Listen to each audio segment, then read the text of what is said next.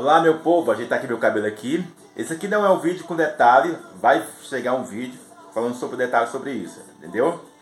Então, eu aqui na minha casa, percebe, junto com meu Petrito e o Espírito Santo, eu, esses dias para trás eu estava orando e também fazendo umas análises de, das pregações do André Bradão e de várias pessoas do grupo LGBT sobre essa frase que Deus ama o pecador, mas odeia o pecado. Você que está me ouvindo internacionalmente, seja você de mais idade, então preste atenção nisso aí. Deus não ama o pecador. Deus ama as suas criaturas. Esse é o tema da mensagem. Vou fazer umas três mensagens sobre isso. Estou pensando aqui. Então, vou repetir novamente. Deus não ama o pecador. Na Bíblia você não vai ver que Deus, escrito lá, Deus ama o pecador. Isso são palavras de filósofos, de teólogos, entendeu? São frases de pessoas que, em momentos ali, falaram: Ah, de conhecimento. Mas agora eu, Raimundo, eu, Raimundo, estou dizendo nesse momento aqui que Deus não ama o pecador. Deus ama as suas criaturas. Aí você pode me perguntar, Raimundo, de onde você tirou isso? Por que você está afirmando isso? Devido que João 3,16 não especifica assim, olha, Deus ama o pecador. Está dizendo, no modo geral, e ele não está especificando que é pecado. Ele está, ele está especificando as suas criaturas. Se você, e por que eu estou dizendo isso? Lá do Jardim do Éden até o dia placar, se você perceber, Há uma diferença, eu fiz até um vídeo falando sobre isso, entre criatura e filho de Deus. Quando o próprio Jesus estava com aquela mulher, sabe? Ele se compadeceu não do seu pecado, mas da sua criatura. Entende? Então, nós temos que entender sobre isso.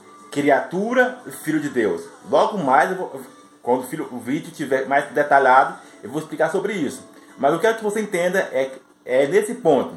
Deus não ama o pecador. Ele ama a sua criatura, porque se ele amar o pecador, o pecado está dentro dele. Lá do jardim do Éden até o dia de hoje. Compreende o que eu estou dizendo?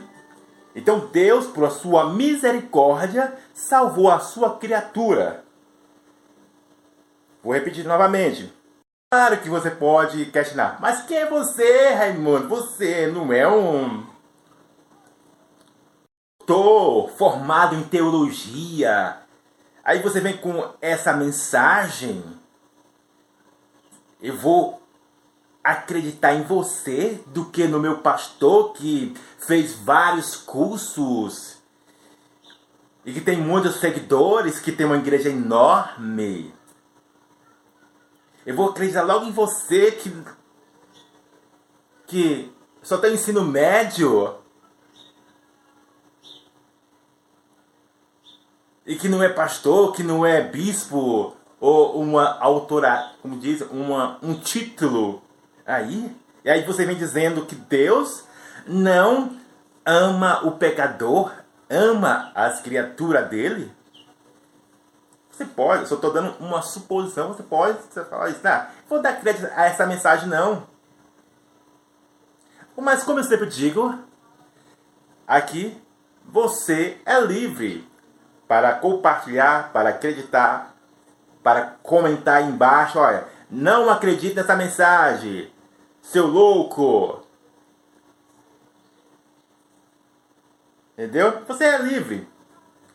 Eu não vou me preocupar com isso. A minha única preocupação é trazer a clareza para você naquilo que Deus faz na minha vida. Seja dos meus erros, das falhas, do sucesso. Entendeu? Um canal de pensa. Entende? Através da minha vida. Então, lembre disso. Criatura e filho são totalmente diferentes. Mas o amor de Deus está sobre essas duas classes. Hum. Entende? Entende o que estou dizendo? Entretanto, agora sim vamos para a parte. Nessa parte não tem como amenizar as coisas. Tudo que eu faço, sabe, de errado, que leva a desagradar o próprio Deus, não faz parte da rotina dele. E ele sabe. O amor dele não quer dizer que vai incubar. Quem mais pode dizer? Que vai, digamos, passar a mão. O amor dele incondicionalmente não vai incubar que ele não gosta daquilo que eu faço. Seja o qual for o aspecto, dos mais simples aos mais graves. Entende? Então vou repetir novamente. O amor de Deus, ele ama incondicionalmente. Então, o amor dele não está ligado ao que eu faço ou que deixo de fazer. Então vamos deixar bem claro aqui. O amor de Deus não está ligado ao que eu faço ou que deixo de fazer. Compreende? Entretanto, todavia, precisamos entender algo. Não é que o amor de Deus é incondicional que ele vai concordar com tudo que eu faço. Entende? Quem gosta dessa parte é, sabe quem? É Lúcifer, Satanás, o inimigo das nossas almas. Entende? Ele comemora com aquilo que fazemos e que vai atrasar, que vai retroceder o nosso relacionamento com Deus. Então, percebe que desde o jardim do Éden até o dia de hoje, então escreve essa frase aí: tudo que tudo que não faz parte da rotina de Deus, ele não faz parte. Ele não faz parte. Tudo que não faz parte da rotina de Deus não faz parte da sua vida. Agora aqui, como eu disse, não é para ficar muito grande. Para nós finalizar aqui. Por que, que Deus se desagrada? Dos nossos comportamentos, seja eles biológicos, seja ele fisiológico, biológico é aquele que é do corpo, e o fisiológico é aquele que vem.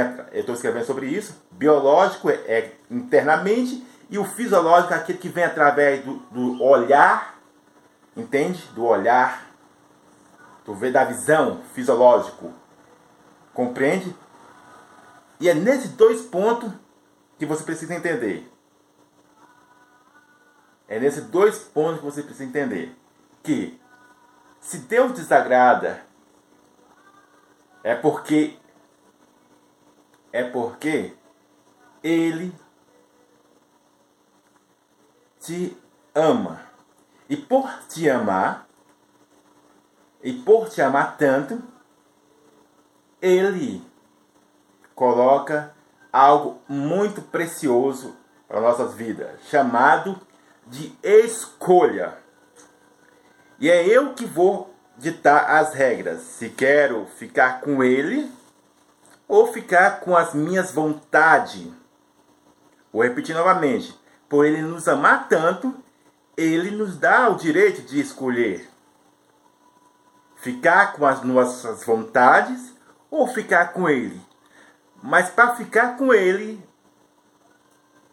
temos que abandonar todas as nossas vontades, desejos seja as biológicas ou fisiológicas. E principalmente, amigo, você que está me ouvindo internacionalmente, seja você de mais idade. É que você tem algo muito precioso. Você tem algo muito precioso que ele te entregou, chamado vida eterna, para você ser feliz eternamente. Ele está te entregando. Mas para chegar a essa vida eterna feliz, você vai ter que entrar nos padrão dele.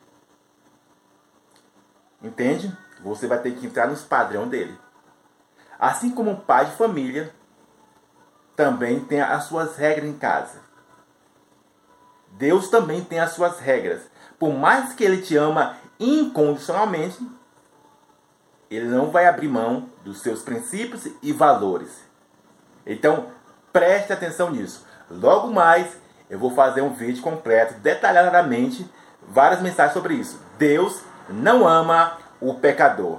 Deus ama suas criaturas. E aí nesse ponto que você precisa entender. Eu sou criatura ou seu filho. Esse aqui é só o spoiler. Porque criatura, vou falar uma coisa, criatura não terá a vida eterna. Eita, é polêmico, mas essa é a verdade. As criaturas não terão vida eterna, feliz eternamente. Somente os filhos de Deus. Outra coisa, para você entender que a salvação, como eu expliquei, está liberada para todos as criaturas, que é a proclamação. Mas o reino de Deus, sabe, a vida eterna, ser feliz para sempre, lá com Ele, é somente para os filhos que recebe Ele como o único suficiente da sua vida. Compreende? Então eu vou repetir novamente. A proclamação da salvação, o anunciar, é para todas as criaturas do mundo inteiro, independente da, dos erros ou não. Mas só entra no reino de Deus, será feliz eternamente somente quem for filho de Deus. E filho, que é filho, tem que se enquadrar nos padrão do que o pai quer, dos princípios e valores quer. Então preste atenção nisso. Que Deus abençoe a sua vida. Abraço!